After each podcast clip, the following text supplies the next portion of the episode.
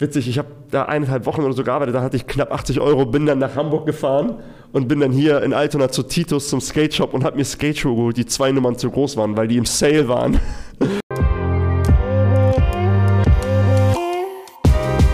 Hallo und herzlich willkommen zum Finally Freelancing Podcast, dem Podcast für Freelancer aus der Kreativ- und Digitalbranche. Wir helfen nämlich genau diesen Freelancern, sich von der Zeit gegen Geldkette zu lösen, um planbar und verlässlich Neukunden zu gewinnen. Auf unserer Website finally-freelancing.de erfährst du genau, wie wir das machen, für wen wir das machen und bereits gemacht haben und ob es was für dich wäre. Folge uns zusätzlich auf Instagram unter finally-freelancing für tägliche Behind-the-Scenes-Aufnahmen und Quick-Tipps, die du direkt umsetzen kannst. Und jetzt freue ich mich sehr auf dich und wünsche dir viel Spaß bei unserer heutigen Podcast-Folge. Let's go!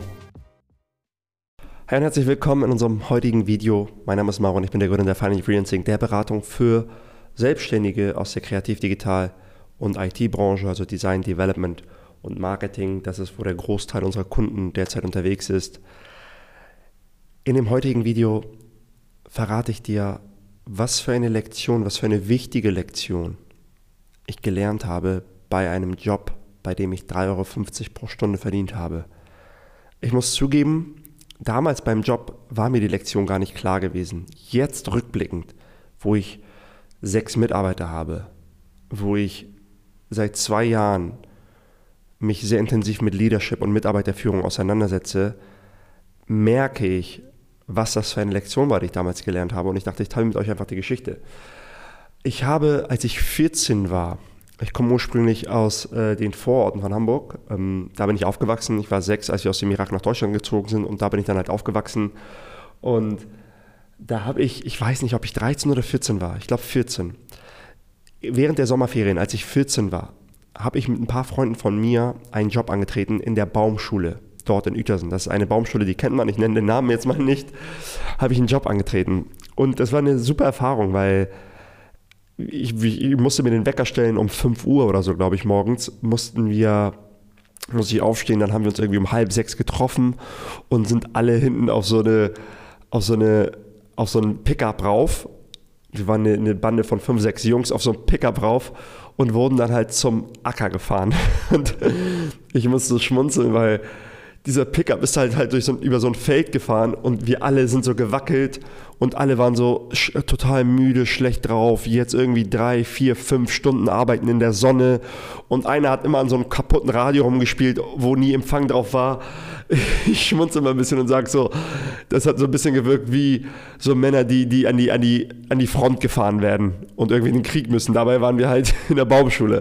Ähm, wir waren halt hinten auf diesem Pickup drauf, keiner hatte Lust, einige hatten irgendwie Spaten oder so in der Hand. Das, das war ein witziges Bild. Jedenfalls sind wir da auf den Acker angekommen und wir hatten das Briefing oder die Anweisung hatten wir, dass wir Unkraut jäten sollen. Da gab es Pflanzen in Töpfen und es hieß, wenn ihr alles, was nicht die Pflanze ist, bitte rauszupfen. Also den ganzen Unkraut rauszupfen, Unkraut jäten.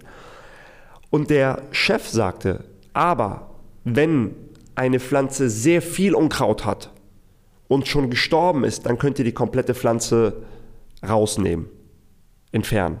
Natürlich war das viel einfacher, die komplette Pflanze zu entfernen, als überall die ganzen einzelnen Unkrautdinger rauszupulen. Weil es in die Fingernägel ging, es gab die Hände, aber die ganze Pflanze konntest du oben einfach anpacken und rausnehmen. So, ein Freund von mir, mit dem war ich auch viel skaten damals, Max, ein Freund von mir, Max war das, ähm, ist dann auf die Idee gekommen, ich weiß gar nicht, ob er mit uns zeitgleich eingestiegen ist, ich glaube, der ist ein, zwei Tage später eingestiegen, als wir ihm erzählt haben, dass wir dort alle arbeiten, ist dann auf die Idee gekommen, dass er gesagt hat, hm, immer wenn da zu viel Unkraut ist, nehme ich einfach die ganze Pflanze raus. Hat es am ersten Tag ein bisschen gemacht so. Und die anderen haben das mitbekommen, die anderen Mitarbeiter. Und ich habe gemerkt, dass andere das übernommen haben. Die haben auch die ganze Pflanze rausgezogen. Ich habe dann auch das ein oder andere Mal gesagt, ja, komm, da ist jetzt ein bisschen Unkraut, habe die ganze Pflanze rausgenommen. Soweit, so gut. Arbeitstag zu Ende. 3,50 Euro die Stunde in der, in der, in der knallenden Sonne.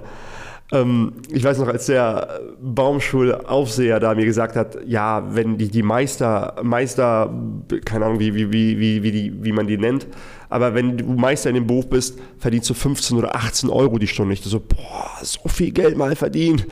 Witzig. Und jetzt äh, gehe ich allen auf die Nerven mit 500 Euro pro Stunde als Freelancer.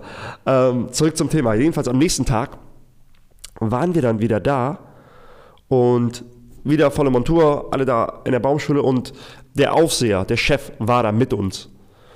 Und Max hat wieder sein, seine Show abgezogen und hat die ganze Pflanze rausgenommen. Und der Chef hat das mitbekommen. Was hat der Chef gemacht? Er hat selbst, als er bei einer Pflanze war, eine komplette Pflanze rausgenommen und Max damit beschmissen. Und hat Max getroffen irgendwie am Rücken oder so. Das war eine kleine Pflanze, das war jetzt nichts Großes, also er ist jetzt, konnte nichts Ernsthaftes passieren. Und sagte dann zu Max, guten Morgen und auf Wiedersehen. Du musst hier nie wiederkommen. Und alle haben das mitbekommen. Und alle, von dem Moment an, hat das keiner mehr gemacht. Keiner hat sich getraut, die ganze Pflanze rauszunehmen. Sogar wenn es, wenn es vollkommen legitim gewesen wäre. Alle haben schnurstracks weiter Unkraut gejätet. Und was mir das über Leadership jetzt rückblicken, was, was das über Leadership eigentlich aussagt, ist, du als Leader musst konstant den Standard halten in deiner Organisation. Verstehe mich nicht falsch, das heißt nicht, dass du mit Leuten mit Pflanzen oder mit Schiffen beschmeißen musst. So funktioniert das nicht. Ähm, es geht da, dass dein Standard eingehalten wird und dass du dafür sorgst, dass der Standard eingehalten wird. Und was, was hat er damals gemacht? Er hat dafür gesorgt, dass alle das mitbekommen. Hey, wir haben hier einen Standard, wenn er nicht eingehalten wird, passiert Folgendes. Und dass du kommunizierst, das ist unser Standard. Wenn der Standard nicht eingehalten wird, passiert Folgendes. Da gibt es natürlich viele Nuancen zu. Es muss äh, Warnungen geben. Es muss Dinge geben, an die jemand quantitativ gemessen wird. Wenn du folgende Dinge nicht erreichst, dass er genau weiß, hä, wieso ich weiß das nicht. Weil wenn jemand nicht weiß, warum er bestraft wird, kreiert das auch Angst bei den anderen Mitarbeitern und sagen, ich könnte das morgen sein. Aber wenn, wenn jemand weiß, warum es eine Sanktion gibt, warum es eine Strafe gibt und du das kommunizierst öffentlich, dann wissen alle, ah, okay, wir sind hier in einem A-Player-Team. Wenn jemand nicht performt als A-Player, gehört er hier nicht rein. Und das ist unheimlich wichtig. Ein schlechter Apfel kann den ganzen Kopf verderben. Warum? Es ist immer einfacher. Downward is always easier als upward einen Standard zu halten, eine Arbeitsmoral zu halten, einen Anspruch zu haben, High Performance abzulegen, ist immer schwieriger als Larifari. Hab ich, hast du gemerkt, als ich gesagt habe, als Max das gemacht hat, haben die anderen angefangen, das auch nach und nach zu machen. Das ging ganz einfach. Ja, cool, das macht es mir einfacher. Wenn einer anfängt, konstant rumzutüddeln, wenn einer seine Deadlines nie einhält, was kommuniziert er indirekt im Team, wenn du da nichts tust? Es ist okay, das nicht zu machen. Es passiert nichts. Das heißt, es ist unheimlich wichtig, dass du den Standard kommunizierst und dass du dafür sorgst, dass alle mitbekommen, was passiert, wenn der Standard nicht eingehalten wird. Und äh, das geht auf so many levels, das hat so viele Ebenen. Wahre A-Player verlieren den Respekt vor dir, wenn du nicht den Mumm hast, solche Standards einzufordern und auch ähm, zu kontrollieren und dann auch zu handeln, wenn sie nicht erfüllt werden. Sie verlieren den Respekt vor dir und sie sagen, hm, was ist das denn für ein Leader, wenn der nicht mal stark genug ist, die Standards zu halten. Und das geht, wie gesagt, das geht gar nicht darum, irgendwie Leute runter. Das ist eine Firma, die muss funktionieren. Das ist eine Organisation. Und du musst Leute motivieren können und du musst Leute dazu bringen, über sich selbst hinauszuwachsen. Besonders als kleines Team ist es unheimlich wichtig, dass die Produktivität eines jeden Mitarbeiters viel, viel höher ist. Du bist kein Konzern, du kannst es dir nicht leisten, Leute mitzuziehen, die bis 15 Uhr sagen, ach, zwei Stunden noch, jetzt muss ich irgendwie, jetzt muss ich irgendwie nochmal ein bisschen, bisschen arbeiten. So, das geht nicht. Deine Aufgabe ist es, den Standard zu halten. Du musst ähm, Sanktionen festlegen, die Sanktionen auch ausführen und auch dafür sorgen, dass alle das mitbekommen. Genauso, wenn jemand gelobt wird, wenn jemand was richtig gemacht hat.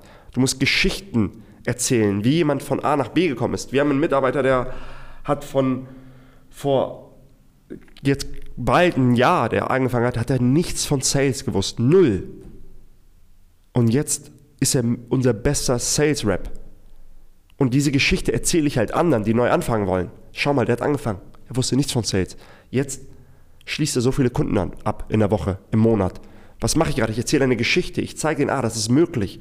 Und sobald du anfängst, eine Firma zu haben, sobald du, wenn du auch schon mit dem Gedanken spielst, Mitarbeiter einzustellen oder schon Mitarbeiter hast, drei, vier, fünf, vielleicht auch acht, neun, zehn, sind mit die wichtigsten Themen, sind in einer Firma Hiring und Leadership.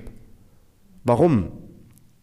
Plötzlich sind deine technischen Skills gar nicht mehr so wichtig, weil du hast einen viel, viel größeren Hebel, wenn du andere Leute, operative Leute, die technisch gut sind, dazu bringen kannst, die Dinge noch besser zu machen, zu motivieren, sie produktiver zu machen. Da hast du einen viel, viel größeren Hebel, als wenn du um 10% schneller wirst. Und deswegen ist Hiring und Leadership ist so wichtig und so viele scheitern dann. Und ich schaue in so vielen Firmen, die mir dann erzählen, ja, aber ich kann das nicht machen, weil der Mitarbeiter, ähm, ich, ich lasse ihn dann noch drei Monate, zahle ich noch sein Gehalt und dann, ähm, dann gucke ich nochmal, ich stelle ihn aber bis dahin frei, weil, dann sage ich, warum, wie ist der Arbeitsvertrag? Ja, ein Monat Kündigungsfrist. Dann sage ich, okay, warum zahlst du ihm noch drei Monate sein Gehalt? Ja, ich würde mich irgendwo fühlen. Sie haben Angst davor, Entscheidungen zu treffen. Und du tust dem keinen Gefallen. Ihm tust du vielleicht einen Gefallen. Aber was machst du? Du machst was viel, viel Schlimmeres. Du riskierst das Wohlbefinden deines kompletten Teams, weil du in so einer Teamgröße Gewinn einfach verschwendest, Rücklagen verschwendest, Geld verschwendest.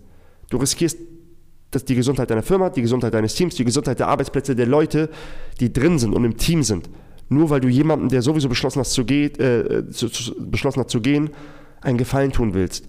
Weil du dich davor fürchtest, das unangenehme Gespräch zu führen. Weil du Angst davor hast, nicht der oder die liebe Chefin zu sein. Als Chef gilt es nicht überall gemocht zu werden. Das ist was Falsches. Ein wahrer Leader, der versteht seine Mitarbeiter, der, er, er, sympathisiert mit ihnen, aber die Sympathie und das sich mit denen verstehen, darf dich nie davor abhalten, Ergebnisse einzufordern und die schwierigen Gespräche zu führen. Damit habe ich eine ganze Zeit lang gehadert. Vor drei, vier, ich, hab, ich hatte 2017, bin ich an der Agentur gescheitert, genau wegen solcher Themen. Ich konnte die Dinge nicht ansprechen. Ich war kein Leader. Das haben die Leute gespürt. Jetzt bin ich, ich, ich, ich liebe meine Mitarbeiter, aber ich sage denen das auch ganz direkt, ey Leute, das ist eine Firma. Wir müssen Geld verdienen. Das sind die Dinge, die ich erwarte von euch. Wenn ihr das nicht erfüllt, kann ich euch keinen Arbeitsplatz liefern. Ich bin komplett ehrlich mit denen. Und die schätzen diese Ehrlichkeit. Und sie respektieren mich und ich respektiere sie. Das ist ein anderes Miteinander. Und das spüren andere. Die Produktivität unseres aktuell sechsköpfigen Teams outpaced jedes andere Team, was ich kenne. Wir machen über eine Million Jahresumsatz. Bei einer 40, 45, aktuell 47-prozentigen Profitabilität. So, das heißt, super, super wichtig, Leadership, Hiring, das war das, was ich gelernt habe bei dem 3,50 Euro pro Stunde Job. Witzig, ich habe da eineinhalb Wochen oder so gearbeitet, da hatte ich knapp 80 Euro, bin dann nach Hamburg gefahren und bin dann hier in Altona zu Titus zum Skate Shop und habe mir Skate-Schuhe geholt, die zwei Nummern zu groß waren, weil die im Sale waren. Wirklich anziehen konnte ich die dann auch nicht, aber das war eine witzige Story, das war eine richtig coole Erfahrung. Ich hoffe, das Video, Schrägstrich der Podcast, hat dir gefallen. Wenn ja, lass ein Like da, kommentiere uns gerne und wenn du merkst, das sind Defizite oder das sind Dinge, die du meistern musst und die musst du meistern, wenn du wirklich eine Firma führen willst, wenn du willst, dass eine Firma weiterläuft, auch wenn du mal im Urlaub bist, wenn du intrinsisch motivierte Mitarbeiter haben musst, was mandatory ist, wenn ihr in remotes Arbeiten, wenn ihr in solche Dinge reinkommt, dann geh auf finding-freelancing.de, da kannst du dir das DBO-Programm anschauen, da ähm, helfen wir Leuten dabei, mit Hiring, mit Leadership, wie sie eine Organisation aufbauen, wie eine Organisationsstruktur aufgebaut werden muss, in einem Setting bis zehn Mitarbeiter, wer was macht, wie Leadership funktioniert, wie du Mitarbeiter motivierst, wie du schlechte Einstellungen äh, vermeidest, also Bad Hires äh, vermeidest, dass du die falschen Leute einstellst, wie Vorstellungsgespräche geführt und, und, und, und. We've got you covered. Ähm, wenn dich das interessiert, wenn du sagst, ich will eine Agentur aufbauen oder ich will jetzt mal ein bisschen aufräumen bei mir, melde dich gern bei uns. Ich hoffe, das Video hat dir gefallen. Mein Name ist Mario und ich bin der Gründer der Final Freelancing. Danke fürs Einschalten. Wir sehen uns beim nächsten Mal. Ciao, ciao.